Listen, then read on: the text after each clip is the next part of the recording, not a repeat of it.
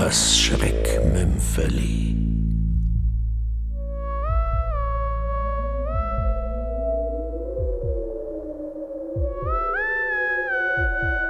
Nachtschatten von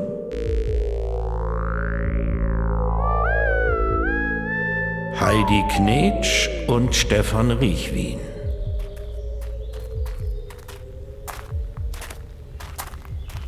Hörst du die Vögel, Marit? Wie schön dieser Park ist. Komm, komm, lass uns eine Weile auf diese Bank setzen. Ja?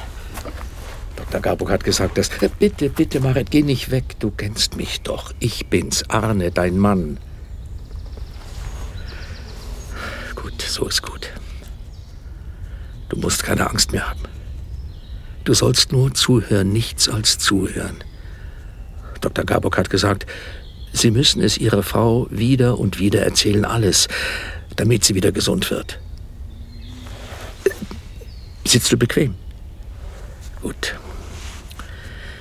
Also, Knut, mein Bruder Knut, der Ingenieur, der mit diesen unmöglichen Holzfällerhemden, also Knut und Solveig, Knuts Frau, und Ole, ihr Sohn, er war gerade mal 13, als die Sache mit seiner Mutter, mit Solveig passierte. Diese, diese furchtbare Sache vor sechs Monaten. Gib mir deine Hand, Marit, bitte. Gib. Ist dir kalt? Wenn dir kalt ist. Gut. Knut. Knut war in Oslo, beruflich. Solveig und Ole waren allein zu Hause. Als Knut am nächsten Abend zurückkam, waren Solveig und Ole verschwunden. Den Jungen fand er schließlich im Schuppen, versteckt hinter allerhand Gerümpel. Aber war das noch Ole? In das Gesicht des Jungen hatte sich panisches Entsetzen eingegraben. Als Knut nach seinem Arm griff, schrie er auf und wollte noch tiefer in das Dunkel des Schuppens kriechen. Was ist denn, was ist passiert? fragte mein Bruder. Wo ist deine Mutter? Doch Ole am ganzen Leib zitternd, brachte nur ein wirres Lallen hervor, als hätte er die Sprache verloren. Mit Mühe gelang es Knut, seinen Sohn ins Haus zu bringen. Und dann, dann suchte er Solveig. Erinnerst du dich an Solveigs wundervollen Garten? Dort lag sie, zwischen den Rosenstöcken, die sie so geliebt hatte. In ihrer Kehle klaffte eine entsetzliche Wunde. Wie in blindwütiger Raserei hatte man ihr den ganzen Kehlkopf. Ihre Hand umklammerte noch die Schrotflinte, die sie aus irgendeinem Grund mit nach draußen genommen hatte. Solbecks Tod war zwischen 23 Uhr und 1 Uhr nachts eingetreten. So viel ist sicher. Irgendetwas hatte sie um diese Zeit aus dem Haus gelockt, aber. Aber was? Und Ole? Er musste etwas Schreckliches erlebt haben. Wie sonst sollte man seinen Zustand erklären? Doch weder Knut noch die Polizeipsychologin, niemand konnte ihn mehr zum Sprechen bringen. Der einzige Zeuge, er blieb stumm. In den Morgenstunden hat ein heftiger Regen eingesetzt und den ganzen Tag über angehalten. Verfluchter Regen. Ohne ihn hätten wir vielleicht eher geahnt, was passiert war. Es hätte Spuren gegeben, verräterische Spuren. Aber so? Was wurde nicht alles vermutet? Ein wildes Tier, gar ein Raubtier aus dem Zoo, ausgebrochen womöglich, oder ein großer Hund. Aber es gab ja keine Spuren, nur Solvegs grauenhafte Wunde am Hals. War es am Ende die Tat eines Wahnsinnigen? fragten wir uns. Wir haben dann Ole zu uns genommen, den völlig verstörten, sprachlosen Ole, der nach Einbruch der Dunkelheit immer nur am Fenster saß und nach draußen starrte. Du weißt, mein Bruder hätte ihn unmöglich bei sich behalten können. Die vielen Reisen. Unser Johann, dachten wir, könnte vielleicht Zugang zu Oles verwundeter Seele bekommen, dass es die beste Lösung sei, wenn ein 15-Jähriger und ein 13-Jähriger zusammen aufwuchsen. Die beiden hatten sich doch immer so gut verstanden. Die Zeit heilte Wunden, sagt man. Doch Ole hörte nicht auf, abends mit diesem furchtsamen Blick aus dem Fenster zu starren. Unser Johann hat sich so viel Mühe gegeben, Ole aus seiner Starre herauszulocken, aber. Ja, und dann, dieses eine Mal, kurz nach Mitternacht, hattest du draußen Geräusche gehört. Bist aufgestanden und zum Fenster gegangen. Erinnerst du dich? Ich sehe noch, wie sich deine Hand am Vorhang verkrampft. Was ist denn, ruf ich.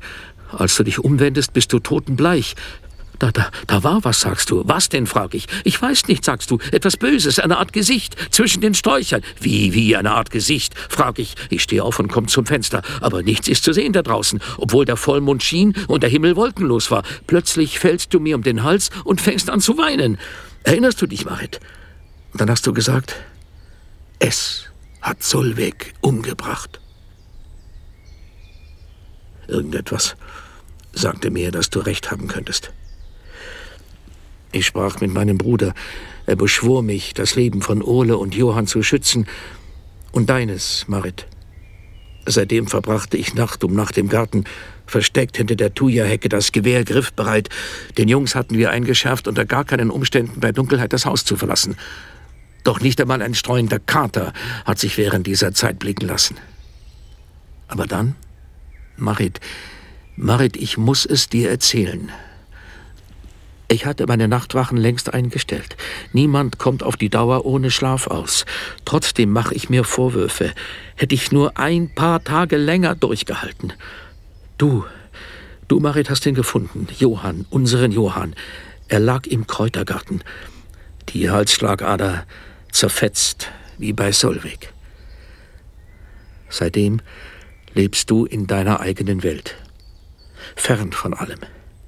Wie Ole der sein Zimmer nicht einmal mehr zu den Mahlzeiten verlassen wollte, schrie auf bei jedem Geräusch, ob er wusste, was ihm bevorstand. Wieder blieben die polizeilichen Ermittlungen ergebnislos. Ich aber ahnte, dass der Täter wiederkommen würde, solange Ole noch lebte. Und ich ahnte auch, wann dies der Fall sein würde.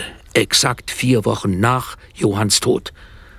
Auf der Polizeiwache hatten sie mich ausgelacht wegen dieser Vermutung. Aber für mich für mich waren die Hinweise klar. Dann kam die entscheidende Nacht. Wieder hatte ich nach Einbruch der Dunkelheit hinter der Thuja-Hecke Posten bezogen. Eine Weile sah ich noch Oles Gesicht oben beim Fenster seines Zimmers. Wie jede Nacht starrte er in den Garten hinunter. Der Anblick beruhigte mich. Solange er dort oben wäre, könnte ihm nichts zustoßen. Irgendwann musste ich eingenickt sein. Dann plötzlich schrak ich hoch, wusste im ersten Augenblick nicht, wo ich war. Da, ganz in der Nähe, eine Art Schnauben, dann der Angriff. Ich sehe nur noch eine schnelle Bewegung, sehe die Augenschlitze im Licht des Mondes funkeln wie die einer Raubkatze, und im letzten Moment reiße ich das Gewehr hoch und drücke ab. Aber der Albtraum war damit nicht beendet. Er begann ja erst. Ja, Marit, ich hatte das nächtliche Wesen mit einem glücklichen Schuss erlegt. Doch was ich dann sah, was ich dann sah. Ich hatte ein Wesen getötet, das geradewegs aus der Unterwelt emporgestiegen zu sein schien und im Tod wie durch einen höllischen Zauber vertraute menschliche Züge annahm. Woher ich wusste, dass er kommen würde? Ganz einfach. Solvegs Tod, das Gesicht im Garten, Johanns Tod, immer Tage des Vollmonds. Oder Tage der Verwandlung, wie ich heute weiß. Marit, vielleicht erinnerst du dich, wie sehr sich mein Bruder und Solveig immer ein Kind gewünscht hatten und wie glücklich sie waren, als Ole kam. Jetzt frage ich mich wieder und wieder, ob jene Frau, die Ole gleich nach der Geburt zur Adoption freigegeben hatte, ob sie bereits wusste dass sie einen Werwolf ausgetragen hatte. Sie hörten das Schreckmümpfeli. Nachtschatten. Von